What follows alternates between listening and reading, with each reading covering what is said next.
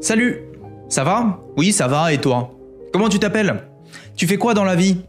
Ah, intéressant, intéressant. Quelle conversation horrible et ennuyante. Pour certains, faire la conversation, c'est une activité douloureuse. Dans cette vidéo, je vous partage trois principes pour être plus à l'aise dans les conversations et éviter d'en souffrir. Je vous partagerai ensuite quelques bonus pour commencer enfin à vous amuser dans les conversations et non être figé par vos peurs, vos craintes et vos insécurités. Vos relations peuvent radicalement évoluer si vous prenez vraiment le temps d'écouter attentivement cette vidéo. Donc fermez ce que vous êtes en train de faire et concentrez-vous, c'est parti. Je suis Julien Kim, l'école traditionnelle ne nous enseigne pas les clés d'une vie plus épanouie, plus réussie. C'est pourquoi j'ai créé une école pour apprendre à le faire. Un grand merci à nos grands contributeurs Ludwig, Samia, Saveria et Chami qui soutiennent le projet. Vous pouvez vous aussi décider de devenir contributeur de l'école Vivre au mieux. Conseil numéro 1, une conversation c'est comme une partie de tennis. Dans une partie de tennis, la balle elle va et vient entre les deux joueurs. Dans une conversation aussi, la balle elle passe d'interlocuteur en interlocuteur. La balle elle représente la prise de parole. Alors trois choses que vous pouvez incorporer tout de suite pour améliorer vos conversations. Quand vous recevez la balle, tapez dedans. Ça veut dire apprenez à reconnaître quand on vous donne la parole. Lorsque l'autre vous regarde, lorsqu'il y a un silence dans la conversation, lorsque euh, on se met à parler d'un sujet que tout le monde sait que ça vous concerne ou alors évoque votre nom. Ne gardez pas tout le temps la balle sur vous. Ça veut dire essayer de parler à peu près autant de temps que les autres. Ne monopolisez pas la conversation. Si possible, laissez l'autre parler un petit peu plus. Et si à l'inverse vous ne savez pas quoi dire, dans le doute, renvoyez simplement la balle à votre interlocuteur. Conseil numéro 2, soyez à l'écoute. Dans un premier temps, arrêtez de vouloir dire des choses intéressantes et commencez à vous intéresser à ce que disent les autres.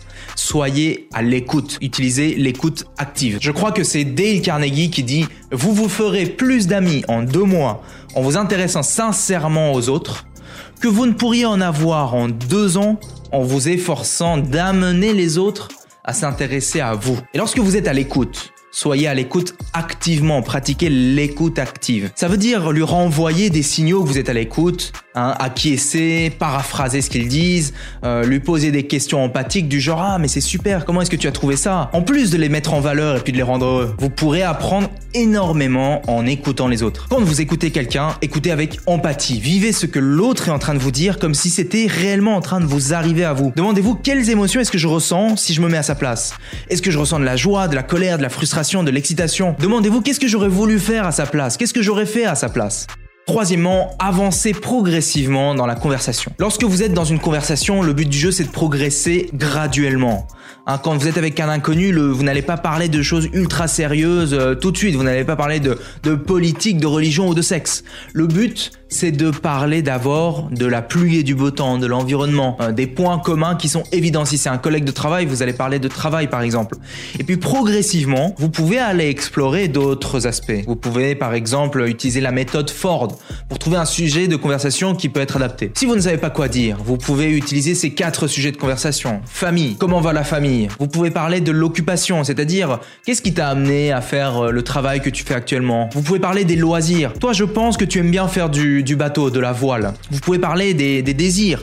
Par exemple, euh, qu'est-ce que tu ferais si tu avais le choix d'aller où tu veux dans le monde? Le but, c'est qu'il y ait une certaine progression dans les sujets abordés, mais aussi dans la profondeur du sujet. Quand vous discutez d'une situation avec quelqu'un, ne restez pas seulement sur les faits. Parlez plutôt de la motivation qui a poussé cette personne à agir comme ça et des émotions que cette personne a ressenties. Ne restez pas seulement sur les faits, parlez de l'intention et de l'émotion ressentie. Le fait, l'intention et les émotions. Par exemple, sortir promener son chien. Le fait, c'est je suis allé promener mon chien. L'intention, c'est j'aime mon chien et c'est important pour moi de passer du temps avec lui. Et l'émotion ressentie, c'est je me sens excité quand je promène mon chien. C'est de dire l'autre jour je suis allé promener mon chien et c'est important pour moi parce que j'aime mon chien. Et puis quand je le promène, je me sens excité parce que je suis en communication avec lui. Par exemple. Hein. Quand vous vous connectez avec l'autre, c'est de le faire non pas sur le fait qui était celui de sortir le chien, mais sur l'émotion ressentie, l'excitation. Et donc vous pouvez parler de d'excitation, vous pouvez parler de situations dans lesquelles vous avez ressenti de l'excitation et lui dire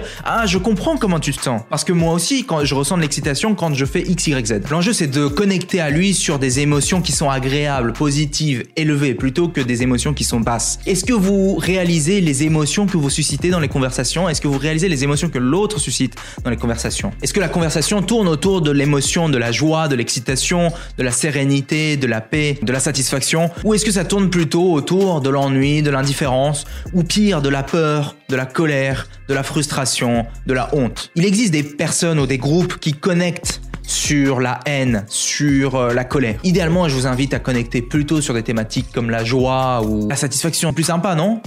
Ok, et le bonus, comment rendre une conversation plus intéressante en instaurant une dynamique de jeu? Vous pouvez mettre en place un jeu dans lequel vous devinez des choses chez l'autre. Par exemple, je parie que ton prénom commence par un C. Non, pas du tout. Ou alors, ah quoi? Comment t'as fait pour savoir? Ah oui, j'ai une tête à avoir un prénom qui commence par un C. C'est parfois plus sympa que de dire comment tu t'appelles? Vous pouvez également faire un compliment chez l'autre en devinant certaines choses. Par exemple, de ses traits de caractère. Vu comment tu es habillé, je sens que tu es quelqu'un de très ordonné. Et enfin, un conseil bonus qui est assez élémentaire mais qui pour moi est vraiment l'un des conseils les plus utiles, c'est de poser des questions ouvertes et non des questions fermées. Des questions qui appellent à des réponses longues. Qu'est-ce que tu aimes faire de ton temps libre? Genre, imagine que tu peux choisir un seul hobby et tu dois faire ce hobby toute ta vie. Ça serait lequel et pourquoi? En conclusion, j'ai donné trois principes. 1. Penser la conversation comme une partie de tennis.